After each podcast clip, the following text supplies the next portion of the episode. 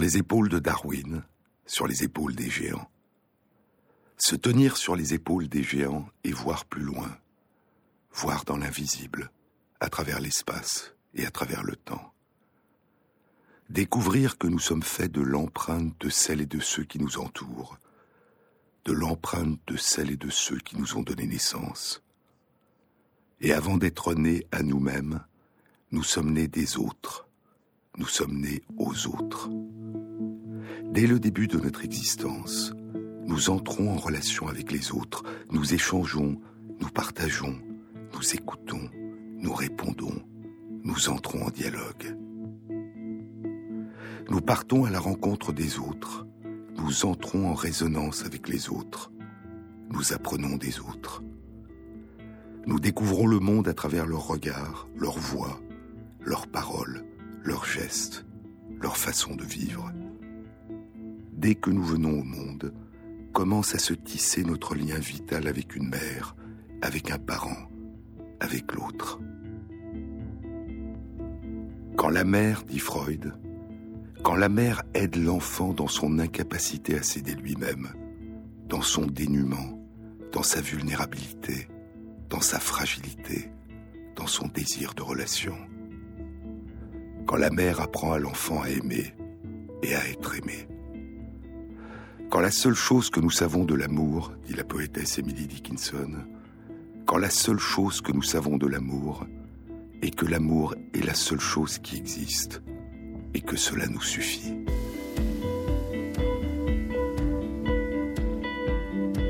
Nous découvrons, éblouis, le sourire et le regard d'une mère que nous faisons nôtre, d'un parent nous faisons nôtre. Et nous ressentons le besoin des autres qui se penchent vers nous, qui nous sourient, qui nous parlent et nous prennent dans leurs bras. Nous ressentons confusément, sans les mots pour le dire, ce qu'exprimait le poète mystique du XVIIe siècle, Angélus Silesius. Si je n'existais pas, toi non plus tu n'existerais pas, puisque moi, c'est toi, avec ce besoin que tu as de moi. Nous émergeons dans ce creuset ancien de toute relation d'amour à venir, dans la plénitude qui jaillit de la rencontre entre deux êtres, dit François Cheng, et qui permet à ces deux êtres de se dépasser. Cet espace qu'il y a entre eux et qu'il appelle la véritable transcendance, cet entre-deux qui permet la relation. Ce qui se passe entre deux êtres, dit François Cheng dans un très beau livre, Cinq méditations sur la beauté, ce qui se passe entre deux êtres est aussi important que ces deux êtres eux-mêmes.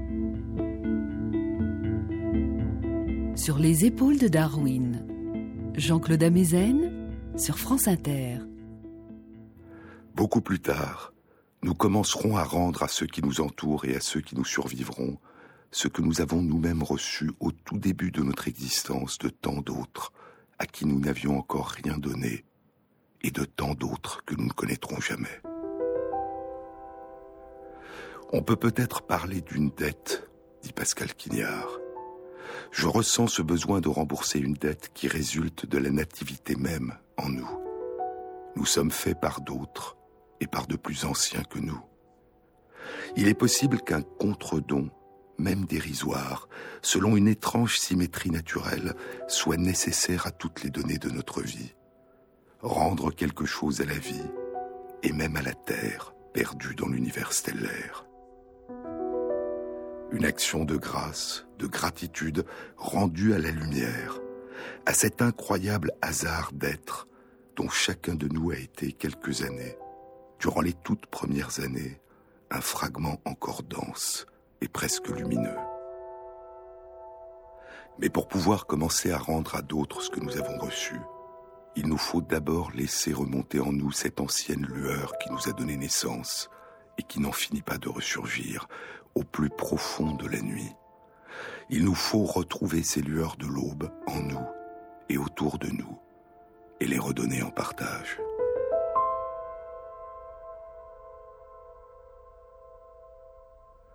La toute première période de notre vie, la toute première période de notre enfance se caractérise par une extraordinaire capacité d'apprentissage. mais elle est suivie d'un oubli profond. Les premiers éclats de notre vie se sont perdus dans les brumes de l'amnésie de notre toute petite enfance, l'amnésie infantile, cette incapacité à nous souvenir consciemment de ce que nous avons vécu avant l'âge de deux ou trois ans. Nous ne connaissons jamais ce qui commence à son début, dit Quignard. Il y a un passé qui manque. Il y a un avant. Mais il nous demeure inatteignable. Que reste-t-il en nous de ce que nous avons oublié? Ces premières lueurs de l'aube, est-ce qu'elles se sont définitivement éteintes? Ou est-ce qu'elles continuent à briller en nous, même si notre conscience ne peut plus y avoir accès? Pourrait-il persister en nous des traces, des empreintes, des reflets, des échos inconscients de nos toutes premières découvertes, de nos toutes premières rencontres avec le monde et avec les autres Je vous disais la semaine dernière que c'est par sa musique, par sa mélodie, par sa prosodie que notre langue maternelle commence à nous parler au tout début de notre existence.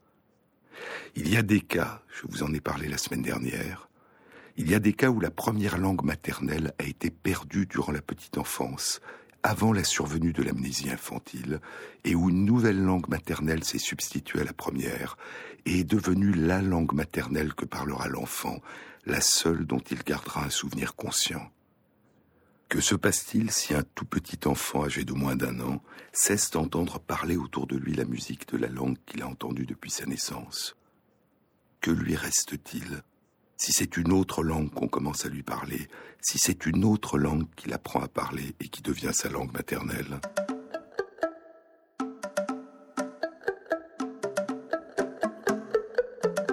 Je vous disais qu'une réponse à cette question avait été apportée par une étude publiée il y a moins de trois semaines, le 17 novembre 2014, dans les comptes rendus de l'Académie des sciences des États-Unis.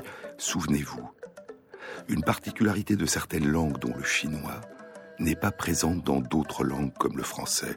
Cette particularité est que le ton donné à la syllabe a une signification sémantique. Le ton, le chant, la prosodie contribuent au sens des mots. En chinois, le ton, la tonalité, la note du chant que l'on entonne sur la voyelle de la syllabe qui constitue un mot ou une partie de mot ne traduit pas l'émotion, ni l'interrogation, ni l'affirmation, la modulation d'une syllabe par un ton particulier change le sens du mot prononcé. Et on appelle les différents tons qui dans la langue chinoise sont liés au sens des mots les tons lexicaux.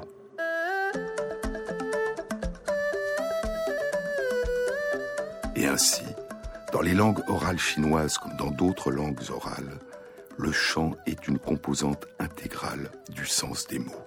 Et ces chants sont appris dès la toute petite enfance. Pour des personnes qui parlent une langue comme le français dans laquelle les tonalités, le chant, la prosodie ne contribuent pas au sens des mots, l'écoute des tons lexicaux du chinois entraîne une activation de certaines régions de l'hémisphère droit du cerveau qui traitent les fréquences sonores sans lien avec le traitement du langage.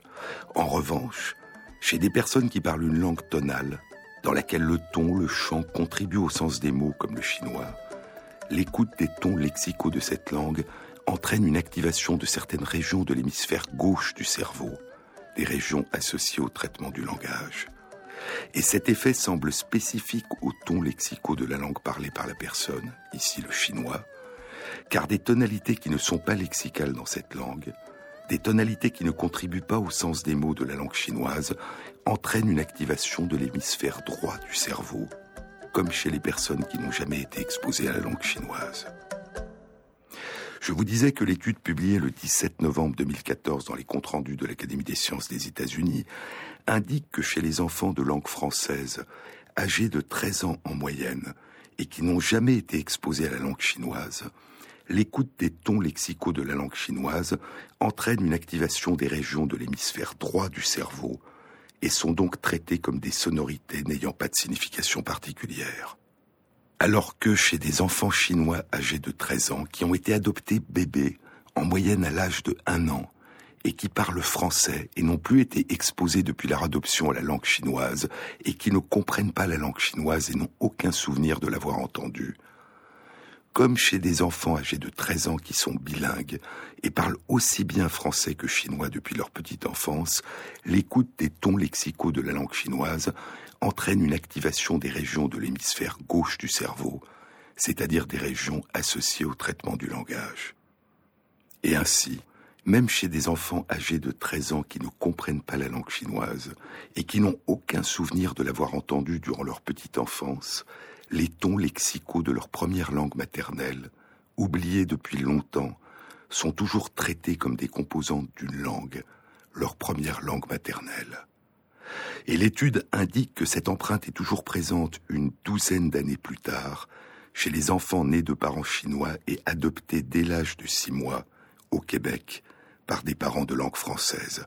Le titre de l'étude était une cartographie de la persistance inconsciente de la première langue perdue.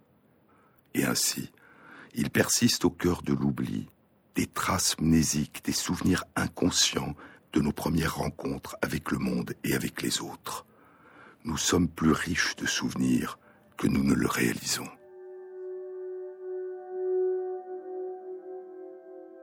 Et même si ces lueurs de l'aube ne peuvent plus accéder à notre conscience, elles continuent encore longtemps à briller au plus profond de nous. Par-delà l'amnésie infantile, persiste une empreinte du premier monde sonore que le petit enfant a découvert à sa naissance. Et avant, c'était la question que nous avions laissée en suspens la semaine dernière. Existe-t-il déjà en nous, à la naissance, une trace, une empreinte, un souvenir des chants, de la musique, des voix entendues avant la naissance, dans le ventre de notre mère. La musique, dit Quignard, la musique est un chant qui rappelle un monde dont on n'a pas d'autre souvenir que ce fil ténu de la voix maternelle qui part et qui revient. Après la naissance, l'enfant et sa mère ne se reconnaissent que dans l'invisible, dans le point sonore de la voix. Plusieurs études, dont les premières ont été publiées il y a plus de 30 ans, ont suggéré que ce souvenir peut persister à la naissance. Et durant les trois dernières années, deux études ont indiqué l'existence d'une inscription durable dans la mémoire de certains des chants entendus avant la naissance. Sur les épaules de Darwin, sur France Inter.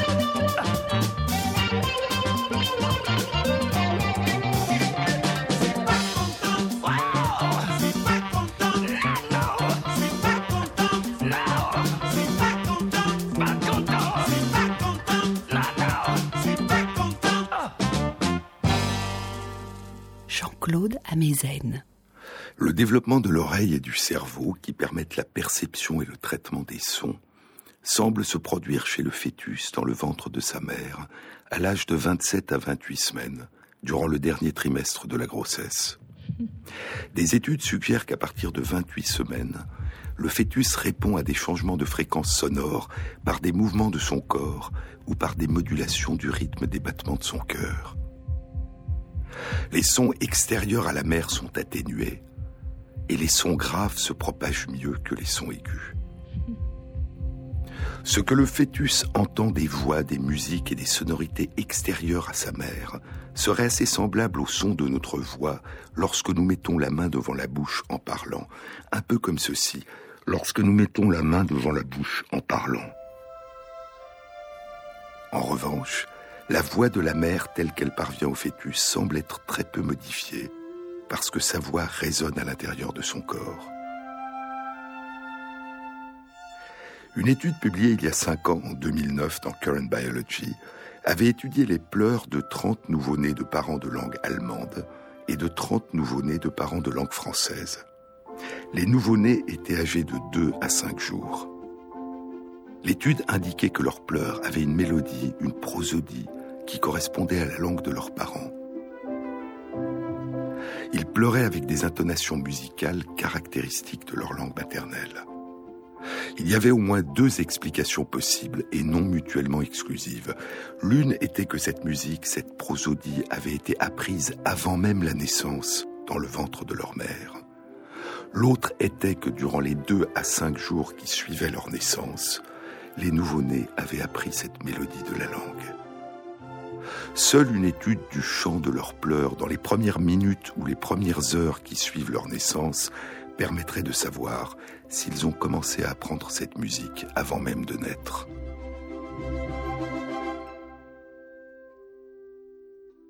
Deux ans plus tard, en 2011, une étude était publiée dans PLOS ONE par Caroline Granier de Fer, du laboratoire de psychologie et de neuropsychologie cognitive du CNRS et de l'Université Paris-Descartes, en collaboration avec des collègues du même laboratoire et avec Anthony de Casper, un chercheur du département de psychologie de l'Université de Caroline du Nord aux États-Unis. Anthony de Casper et un collègue avaient publié 34 ans plus tôt, en 1980, une étude émouvante dans Science. Elle était intitulée à propos de l'émergence du lien humain, les nouveau-nés préfèrent la voix de leur mère. Les chercheurs avaient exploré dans une maternité des nouveau-nés durant les trois jours qui suivaient leur naissance. Les nouveau-nés n'étaient avec leur mère que pendant les périodes d'allaitement, et le reste du temps, des puéricultrices s'occupaient d'eux. Ils avaient eu au moment de l'étude au maximum douze heures de contact avec leur mère. À certains moments, des écouteurs étaient posés sur les oreilles des nouveau-nés et une tétine spéciale leur était proposée. La tétine était reliée à un magnétophone. Et suivant la manière dont les nouveau-nés suçaient la tétine, suivant le rythme particulier avec lequel ils tétaient, les écouteurs leur diffusaient soit un conte lu par leur mère, soit le même conte lu par une autre femme. Et l'étude indiquait que les nouveau-nés apprenaient rapidement à sucer la tétine de façon à entendre beaucoup plus souvent la voix de leur mère que la voix d'une autre femme. Et ainsi, non seulement les nouveau-nés étaient capables de distinguer la voix de leur mère, non seulement ils préféraient entendre la voix de leur mère, mais ils faisaient des efforts particuliers pour entendre la voix de leur mère.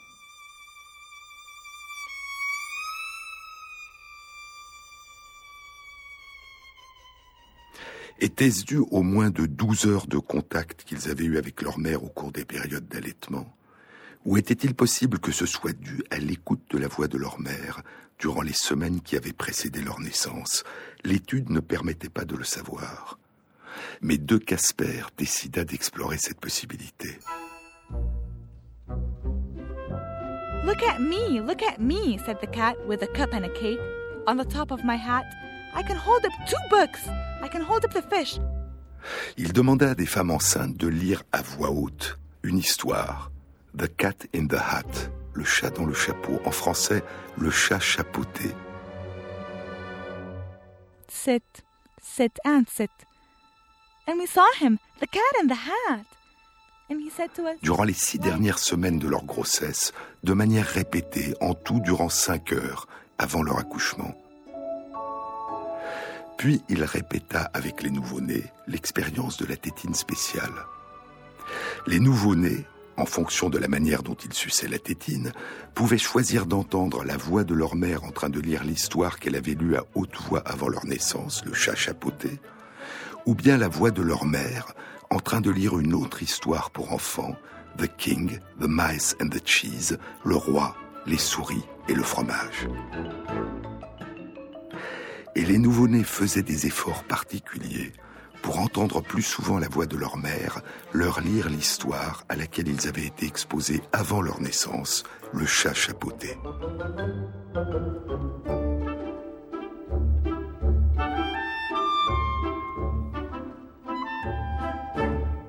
En 1988, une communication était publiée dans le Lancet par un chercheur du département de psychologie de l'université de Belfast, en Irlande. L'étude explorait la réponse de nouveau-nés 4 à 5 jours après leur naissance à l'écoute de la musique du générique d'un feuilleton de télévision, un mélo diffusé quotidiennement en Irlande, Neighbors, les voisins. Sept nouveau-nés avaient des mères accros au feuilleton qu'il avait regardé quotidiennement durant toute la période de leur grossesse. Huit nouveau-nés avaient des mères qui n'avaient jamais regardé le feuilleton. Le chercheur avait diffusé la musique du générique du feuilleton aux nouveau-nés pendant qu'ils pleuraient. Tous les nouveau-nés dont la mère avait regardé chaque jour le feuilleton durant sa grossesse arrêtaient de pleurer lorsqu'ils entendaient le générique. Alors que ce n'était le cas que de la moitié des nouveau-nés dont la mère n'avait jamais regardé le feuilleton. Le titre de la communication était une addiction des fœtus au feuilleton mélo. Mais le nombre des nouveau-nés était faible, et l'on ne peut exclure que les mères accros au feuilleton ne fredonnaient pas le générique en présence de leur enfant après sa naissance. Mais revenons à l'étude publiée une vingtaine d'années plus tard, en 2011, dans PLOS ONE, par Caroline Granier de Fer et ses collègues, et à laquelle collaborait Anthony de Casper. Cette étude avait pour objectif d'explorer si la trace, le souvenir de certaines musiques entendues durant la vie fétale pourrait persister plus longtemps que les quelques jours qui suivent la naissance. Les chercheurs avaient demandé à des femmes enceintes durant les 35e, 36e et 37e semaines de leur grossesse d'écouter deux fois par jour l'enregistrement d'une mélodie particulière jouée au piano. Cette mélodie était jouée dans la gamme descendante. Puis les femmes avaient cessé d'écouter cette mélodie durant les deux dernières semaines de leur grossesse. Et un mois après leur naissance, les nourrissons ont été exposés pendant leur sommeil à un enregistrement de la même mélodie jouée au piano dans la gamme descendante et à titre de contrôle, à un enregistrement de la mélodie ayant la même durée, le même rythme, le même tempo, la même puissance sonore, mais jouée au piano selon la gamme ascendante. Les 25 nourrissons âgés d'un mois répondaient à la mélodie qu'ils avaient entendue six semaines auparavant, un mois avant leur naissance, par un ralentissement de leur rythme cardiaque deux fois plus important que lorsqu'ils entendaient la mélodie jouer selon la gamme ascendante, c'est-à-dire la mélodie qu'ils n'avaient jamais entendue auparavant. 25 autres nourrissons âgés d'un mois, qui n'avaient pas été exposés à la mélodie avant leur naissance, répondaient de la même manière aux deux mélodies jouées selon la gamme ascendante ou selon la gamme descendante, par un ralentissement des battements de leur cœur deux fois moins important que le ralentissement du cœur des nourrissons qui entendaient la mélodie qui leur avait été diffusée avant la naissance. Ainsi, l'empreinte, la trace de cette mélodie qu'ils avaient entendue durant leur vie fétale semble avoir persisté dans leur mémoire durant au moins six semaines. Deux ans passeront, et durant l'automne 2013, deux études seront publiées, l'une dans les comptes rendus de l'Académie des sciences des États-Unis, l'autre dans PLOS ONE. Elles avaient été réalisées par Eino Partanen de l'Institut de sciences cognitives de l'Université d'Helsinki et du département de musique de l'Université Jyväskylä en Finlande, en collaboration avec des collègues de différentes universités de Finlande, du Danemark, d'Estonie et des Pays-Bas. L'étude publiée dans PLOS ONE explorait la durée de la persistance d'une trace dans la mémoire de nouveau-nés, d'une exposition durant le dernier trimestre de leur vie fétale à la diffusion répétée d'un enregistrement de la musique d'une chanson. Les chercheurs avaient demandé à un groupe de femmes enceintes, à partir du septième mois de la vingt-neuvième semaine de grossesse, d'écouter cinq fois par semaine, jusqu'avant l'accouchement, un CD qui, durant quinze minutes, comportait différentes mélodies et différentes phrases parlées. L'une des mélodies qui durait près d'une minute était celle de la chanson Twinkle Twinkle Little Star, en français, Ah, vous dirais-je, maman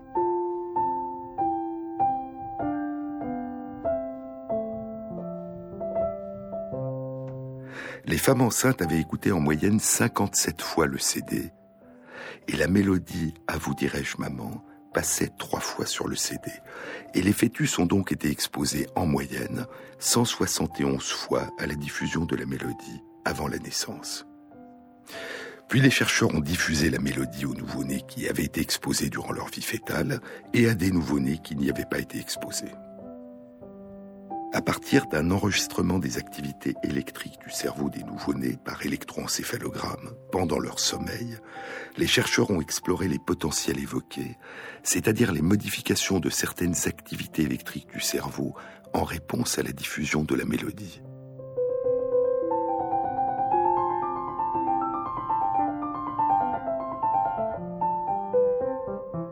Et l'étude indique que les nouveau-nés qui avaient été exposés à la mélodie avant leur naissance réagissaient beaucoup plus à la diffusion de cette mélodie durant leur sommeil que les nouveau-nés qui n'y avaient pas été exposés.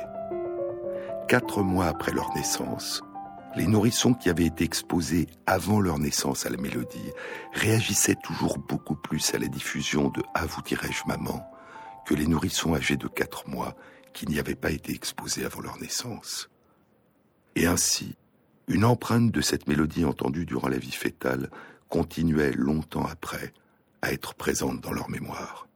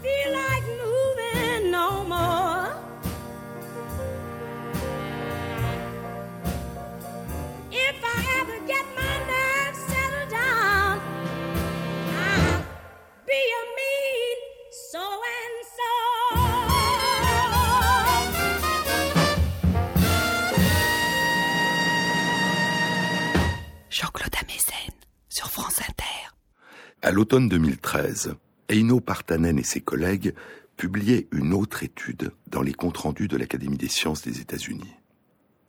Cette étude explorait l'existence possible chez des nouveau-nés, en moyenne cinq jours après leur naissance, de la persistance d'une trace dans leur mémoire, d'une exposition durant le dernier trimestre de la vie fétale à la diffusion répétée d'un enregistrement d'une succession de trois syllabes, ta ta ta, 17 femmes enceintes, à partir de la 29e semaine de grossesse et jusqu'à leur accouchement, avaient écouté un CD qui contenait deux séquences de 4 minutes chacune, où étaient prononcées les trois syllabes ta ta ta, et moins fréquemment des variantes, soit avec un changement de voyelle ta to ta, soit trois changements de ton, plus aigus ou plus graves pour la syllabe du milieu, ta ta ta ou ta ta Les 17 femmes ont diffusé ce CD en moyenne 60 fois durant leur grossesse. Ce qui correspond en moyenne à 25 000 ta-ta-ta, à 9 000 ta-to-ta et à 4 000 ta-ta-ta, à 4 000 ta-ta-ta et à 4 000 ta-ta-ta. L'étude incluait 16 autres femmes enceintes qui n'avaient pas diffusé ce CD durant leur grossesse. À la naissance, en moyenne 5 jours après la naissance, les enfants ont été exposés à la diffusion de ces trois syllabes et de leurs variantes. Pendant ce temps, les activités électriques de leur cerveau étaient enregistrées par électroencéphalogramme. Chez tous ces nouveau-nés, qu'ils aient ou non entendu ces syllabes avant de naître, la réponse à un changement de la voyelle du milieu ta to ta entraînait une réponse identique par rapport à l'écoute de ta ta ta. En d'autres termes, tout nouveau-né, qu'il ait été ou non exposé avant sa naissance à ta ta ta et à ta to ta, répondait aussi facilement à un changement de voyelle dans cette suite de trois syllabes. En revanche, les nouveau-nés qui n'avaient pas été exposés à ces syllabes avant la naissance ne semblaient pas noter la différence au changement de tonalité ta ta ta ou ta ta ta, alors que ceux qui avaient déjà entendu ces variations avant leur naissance y répondaient par une augmentation de certaines activités électriques de leur cerveau, Il répondait aussi à des modifications des syllabes ta-ta-ta auxquelles ils n'avaient pas été exposés avant leur naissance. Par exemple, des changements d'intensité de la syllabe du milieu, ta, ta, ta, ou des changements de la durée de la syllabe du milieu, par exemple ta, ta, ta. Et ainsi, le fait d'avoir été exposé à cette suite de trois syllabes et à certaines de ces variantes durant la vie fétale semble avoir inscrit dans leur mémoire une empreinte qui leur permet à la naissance de distinguer des changements subtils dans la façon dont ces trois syllabes sont prononcées. On ne sait pas si cette empreinte persiste plus longtemps que quelques jours après la naissance, comme l'empreinte de la mélodie qui persiste jusqu'à l'âge d'au moins quatre mois.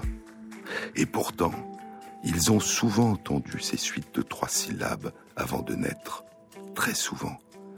Ta ta ta a été diffusé 25 000 fois et 21 000 fois sous forme de différentes variantes, c'est-à-dire en tout 46 000 fois. Et si on compare ce nombre de diffusions, 46 000, aux 171 diffusions de la mélodie À vous dirais-je maman, dont la même équipe de chercheurs avait exploré les faits, c'est 270 fois plus souvent. Et ainsi, durant la vie fétale, cette empreinte des syllabes semble beaucoup plus difficile à inscrire dans la mémoire, semble demander beaucoup plus de répétition que l'empreinte des mélodies. Et on peut supposer que la mélodie, le chant de la voix de la mère, et peut-être d'autres voix, inscrit dans la mémoire une trace, un souvenir beaucoup plus profond et beaucoup plus durable que la trace des consonnes et des voyelles qui constituent les syllabes qui composent les mots de notre langue orale le souvenir des premiers chants, ces chants entendus avant la naissance, ces chants qui nous ont bercés et qui bercent les mammifères dans le ventre de leur mère, et qui bercent aussi certains oiseaux à travers la coquille de l'œuf que couvre leur mère. Il y a deux ans, 2012, une étude était publiée dans Current Biology Les chercheurs avaient étudié des fœtus de poussins à l'intérieur de leur œuf avant l'éclosion, sans les perturber et sans porter atteinte à l'intégrité de l'œuf. Ils avaient exploré les mouvements de leur corps en enregistrant les vibrations de l'œuf et ils avaient analysé les activités de leur cerveau en utilisant une méthode d'imagerie qui permet de recueillir des images du cerveau à travers la paroi de l'œuf. Le développement à l'intérieur de l'œuf dure environ trois semaines, et les chercheurs avaient étudié les fœtus durant la dernière semaine qui précède l'éclosion. Durant les cinq jours qui précèdent l'éclosion, les chercheurs avaient mis chacun des œufs en présence de l'enregistrement soit d'un appel d'une mère poule à ses petits, soit de ce même appel, mais modifié de telle sorte que la voix de la mère poule ne soit plus reconnaissable. Et en réponse à la voix d'une mère, le cerveau du fœtus de poussin atteint un état d'activation globale, coordonnée, qui est semblable à ce que sera l'activation du cerveau du poussin après l'éclosion. En revanche, la diffusion de l'appel modifié ne produit aucun effet détectable sur le cerveau du fœtus. La voix de la mère a agi à travers la coquille de l'œuf et a éveillé le cerveau du fœtus. Plus tard, quand le petit poussin brisera la coquille de son œuf et découvrira sa mère, ce ne sera pas la première fois qu'il la rencontrera. Il aura déjà entendu sa voix. Chez d'autres oiseaux, cette première rencontre peut être plus riche encore. Et pendant que le petit découvre la voix de sa mère, avant sa naissance, la mère découvre la voix de son petit. Chez les canards sur la rive de Lyon, dit Quignard, les œufs crient trois jours avant l'éclosion. La canne qui les couve dialogue avec ces cris obscurs de faible intensité, sans visage, qui montent au-dessous d'elle.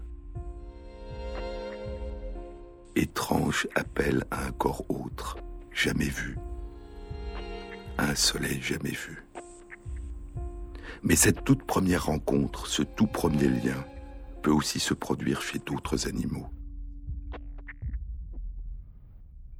Une étude publiée en 2012 avait exploré le comportement des tortues géantes du bassin amazonien, les tortues arao des fleuves d'Amérique du Sud, encore appelées tortues tartaruga da Amazonia, Podocnemis expansa.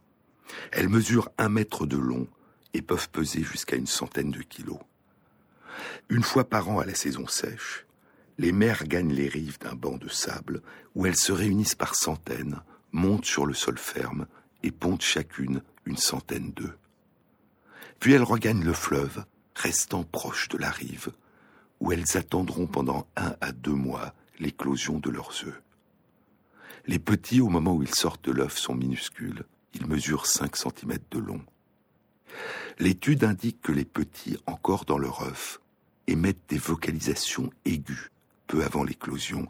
Les mères semblent répondre à leurs petits en émettant à leur tour des vocalisations plus graves. Puis elles remontent sur la rive et guident vers le fleuve leurs petits qui continuent à crier après leur éclosion et qui se précipitent à la poursuite de leur mère.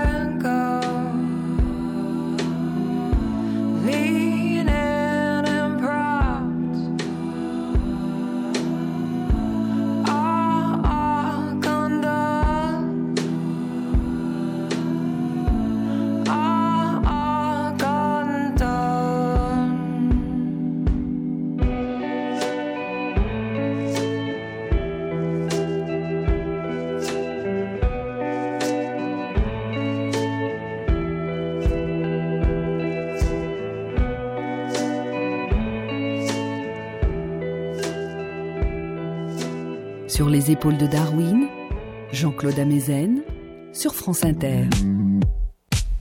En 2008, deux chercheurs de l'université Jean Monnet à Saint-Étienne et de l'université Paris 11 publiaient dans Current Biology une étude qui concernait les crocodiles du Nil, Crocodilus niloticus.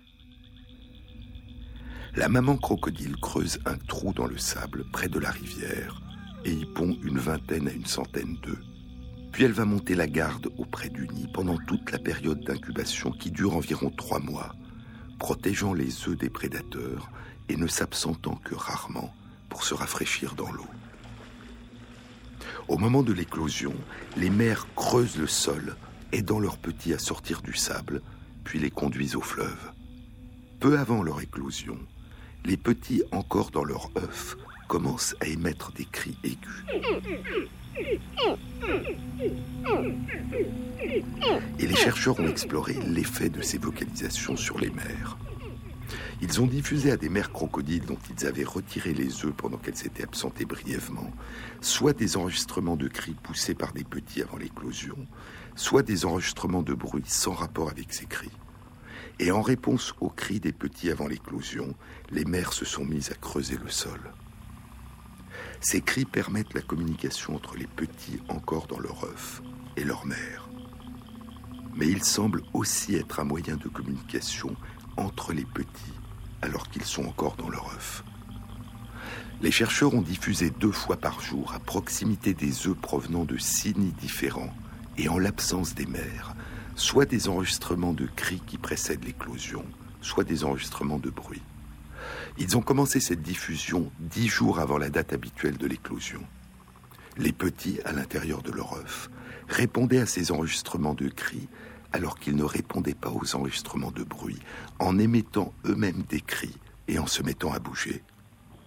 Et lorsque la date habituelle de l'éclosion a approché, tous les petits qui ont éclos l'ont fait au moment de la diffusion des enregistrements des cris ou dans les dix minutes qui ont suivi, ce qui n'était pas le cas de ceux auxquels étaient diffusés des enregistrements de bruit. Ces cris des petits ont donc non seulement pour effet d'entraîner une réponse de la mère, mais aussi de synchroniser l'éclosion des petits dans un même nid. Et il est possible que cet effet des vocalisations des petits sur la synchronisation de l'éclosion soit aussi à l'œuvre chez les tortues géantes des fleuves de l'Amérique du Sud. Mais chez certains oiseaux, la toute première rencontre entre la mère et ses petits, le tout premier chant, le tout premier lien, peut prendre d'autres formes encore. Souvenez-vous, je vous en ai déjà parlé. En Australie et en Nouvelle-Guinée vivent de petits passereaux, les mérions superbes, Malurus cyaneus. À la fin de l'année 2012, une étude animée par Sonia Kleindorfer de l'université Flinders en Australie était publiée dans Current Biology. Elle indiquait que la mère communique à son petit avant sa naissance à travers la paroi de l'œuf une sorte de mot de passe que le petit prononcera à sa naissance et qui, pour la mère, signifiera C'est bien mon enfant qui parle, qui s'adresse à moi, le tout premier lien.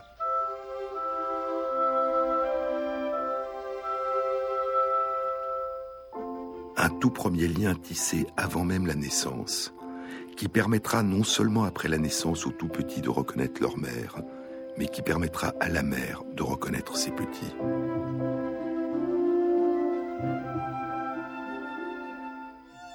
Et ce jeu de reconnaissance dépend d'un apprentissage précoce, réalisé par le petit Mérion superbe encore dans son œuf. Les chercheurs avaient enregistré pendant 4 ans les vocalisations émises dans 138 nids de Mérion superbe. Et ils ont identifié une forme de vocalisation jusque-là inconnue, émise par les mamans Mérion superbes en train de couver, un appel qui dure environ 2 secondes et qui comporte une vingtaine d'éléments sonores différents. Ils l'ont nommé appel de couvée.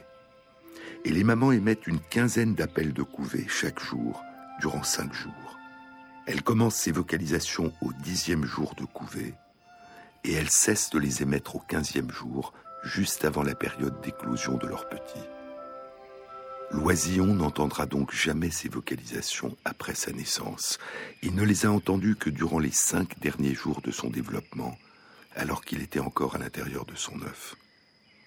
Et dès sa naissance, lorsque le petit oisillon à la peau rouge encore dépourvue de plumes quémande avec ses appels de béquet sa nourriture à ses parents, il y a dans ces appels de béquet des éléments sonores, une signature caractéristique de l'appel de couvée de sa mère.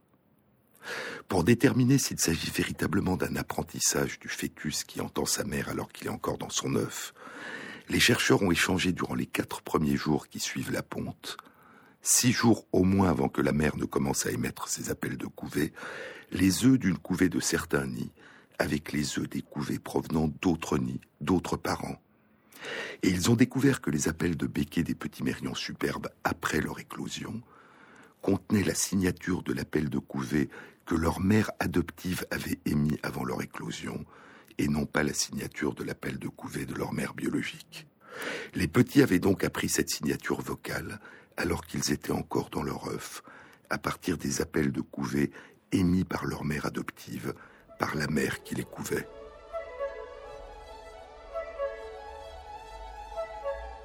Les nids de mérions superbes sont très appréciés par les coucous de Horsfield, Chrysococcix basalis. Et je vous avais dit que l'apprentissage de cette signature vocale permet aux couples de mérions superbes de reconnaître la présence dans leur nid d'un petit coucou de Horsfield qui est incapable d'apprendre dans son œuf l'appel de couvée de la maman mérion superbe. Et en moyenne, dans la moitié des cas, lorsqu'un petit coucou de Horsfield éclot dans leur nid, les parents mérions superbes abandonneront leur nid pour en fonder un autre.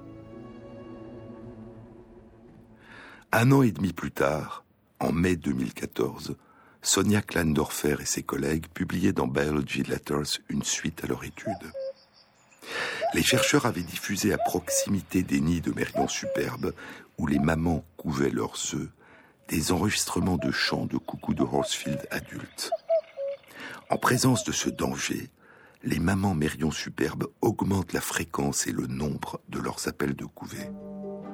Et les petits mérions superbes à leur naissance incluront dans leurs appels de béquet une signature vocale, un mot de passe plus fidèle à celui de leur mère que les petits mérions superbes qui ont été couvés par des mères auxquelles n'avaient pas été diffusés des chants de coucou de Horsfield. Et ainsi, chez les mérions superbes, le premier lien entre les nouveau-nés et leur mère, le premier signe de reconnaissance, est enseigné et appris avant même la naissance, alors que l'oisillon est encore dans son œuf.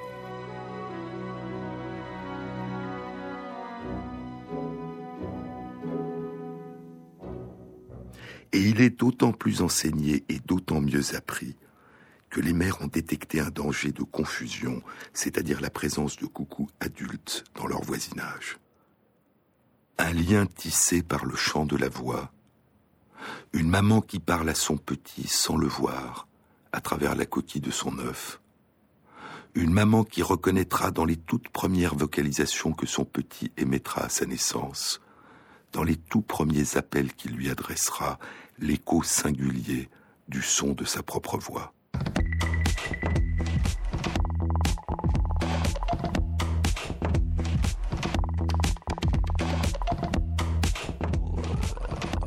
Cette émission a été réalisée par Christophe Imbert, avec à la prise de son Stéphane Poitvin, au mixage Vincent Godard et Jean-Baptiste Audibert pour la programmation des chansons. Merci à Christophe Magère, qui met en ligne sur la page de l'émission Sur les épaules de Darwin, sur le site franceinter.fr, les références aux articles scientifiques et aux livres dont je vous ai parlé. Bon week-end à tous. À samedi prochain.